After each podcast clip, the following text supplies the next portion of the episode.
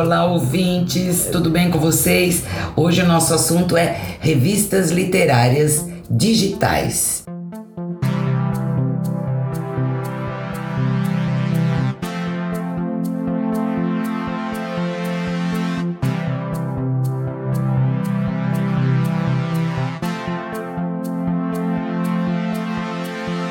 Que é uma coisa que está acontecendo bastante. As pessoas estão se habituando a, a, essa leitura, né, Paulo? Você que é uma grande consumidora de revistas. Ah, eu gosto bastante. Eu adoro revista literária porque sempre tem artigos que mostram quais os livros publicados, recentes, os pontos de vista dos autores, dos escritores, tem as resenhas literárias. Eu acho que as revistas elas me entretêm e me deixam atualizada, né? A gente conversou com dois editores de revistas literárias digitais. A gente conversou com o Tiago Ferro. Fala um pouco, ele é editor da revista Peixe Elétrico. Pois é, o Tiago Ferro é editor da E-Galáxia, que é uma editora de livros digitais, criador do Peixe Elétrico, uma revista digital junto com a Mika Matsuzaki e o Ricardo Lízias. E ele próprio é escritor, né? Acabou de ganhar Prêmio São Paulo com o seu romance de estreia, né? O Pai da Menina Morta, que saiu pela editora Todavia. Tiago, conta pra gente assim como surgiu o peixe elétrico.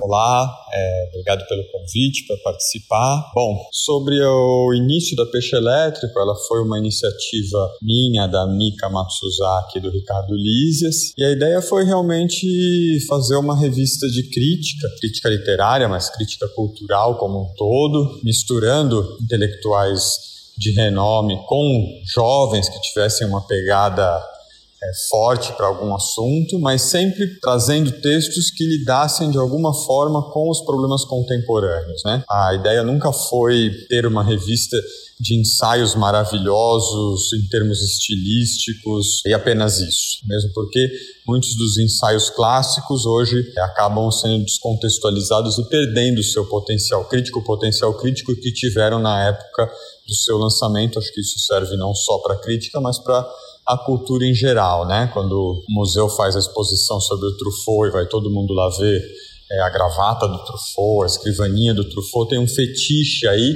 que encobre o lado crítico da obra do artista. Então a gente estava muito sensível a essa mercantilização da cultura e da crítica e queríamos tentar, claro que nós tem como escapar totalmente a isso, mas queríamos tentar uma alternativa e acredito que tenha sido de alguma forma bem sucedido. A gente trouxe ensaios de fora do Beatriz Sarlo, Boris Groys, Hayden White, figuras importantes.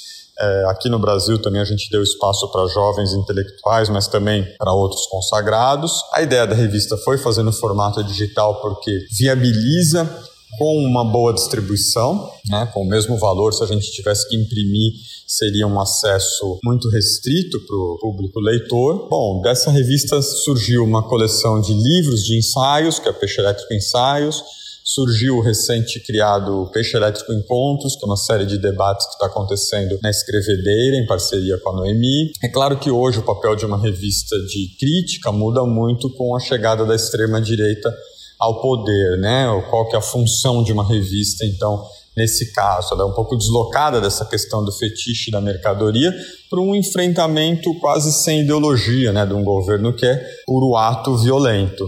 Então a gente também está tentando se adaptar a essa, a essa novidade. A gente lançou a edição número 9 agora no final do ano, tentando dar algumas respostas ao tempo presente. Bom, e a revista tem uma, uma concepção muito livre. A gente se junta e fala, resolve o que queremos fazer, o que, a gente tem vontade, completamente independente, não tem nenhum patrocinador, ninguém que diz o que pode e o que não pode. Então, por exemplo, quando o Bob Dylan ganhou o Nobel, a gente fez uma edição especial Bob Dylan, com textos ensaios longos e críticos sobre a obra do Dylan, uns favoráveis, outros contra, mas a gente entendeu que era preciso estudar a produção dele, né, para além da discussão se um músico pode ou não levar o Nobel, etc. Como aquilo ficou um pouco preso nas, nas resenhas de jornal. Então, bom, é um pouco isso a história, a história da Peixe Elétrico. É uma revista que ela é viabilizada pela Galáxia que é a nossa nosso espaço de publicação independente em e-books, né? É, então a gente aproveita um pouco a nossa estrutura para viabilizar a revista, foram nove edições até agora, mais a especial Bob Dylan. E a gente segue firme. Espero que, que dê para somar algo e boa sorte aí com o, o novíssimo podcast de vocês. A gente conversou também com, com, o Rodrigo Novaes de Almeida, que ele é editor da revista Gueto, é uma revista que tem feito bastante sucesso atualmente. É uma revista que publica prosa, poesia, contos. E, Rodrigo, então, por que a revista digital? A internet permitiu já há quase duas décadas, com blogs e sites, a proliferação de novos formatos de revistas literárias. A Gueto nasceu três anos atrás com um propósito claro de divulgar escritores e poetas de todo o Brasil e também de outros países de língua portuguesa. Desde o início, quisemos reunir algumas características que considerávamos funcionar bem no formato digital, como fazer publicações diárias, e, além disso, edições que o leitor pudesse baixar e guardar consigo, seja para ler mais tarde ou mesmo para imprimir. Logo tivemos a ideia de fazer edições especiais e temáticas, sempre com um viés em defesa de direitos humanos e minorias, por acreditarmos que a literatura é uma arma poderosíssima de reflexão de mundo, de resistência contra tempos obscuros, como este nosso, infelizmente. Há pouco tempo fizemos o caminho inverso, por assim dizer, e publicamos depois de 11 edições no formato digital a primeira edição impressa. Esta é uma edição comemorativa e pensamos em fazer outras talvez a cada dois anos. Continuamos e continuaremos com o digital, que veio sem dúvida para ficar.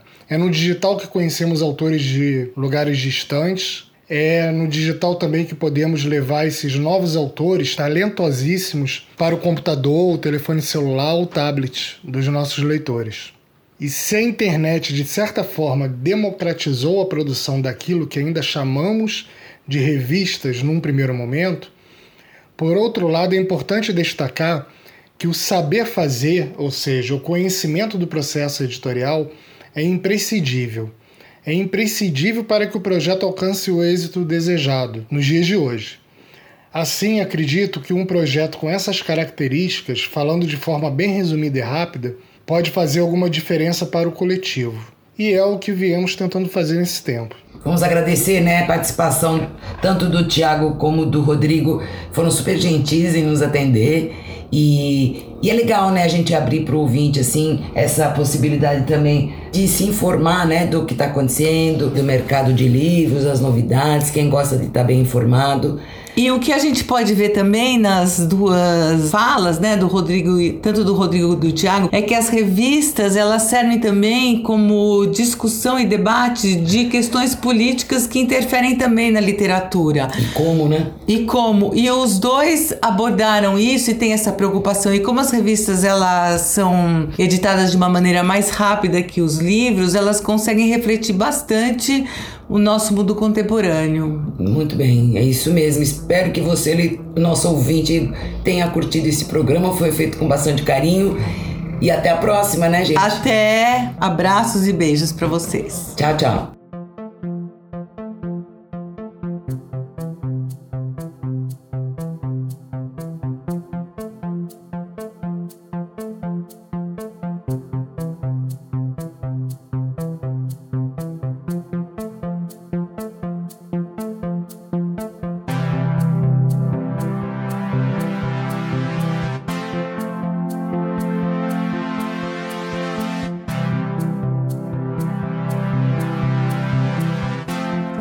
Panacota Literária é uma produção de Paula Bayer e Nanete Neves.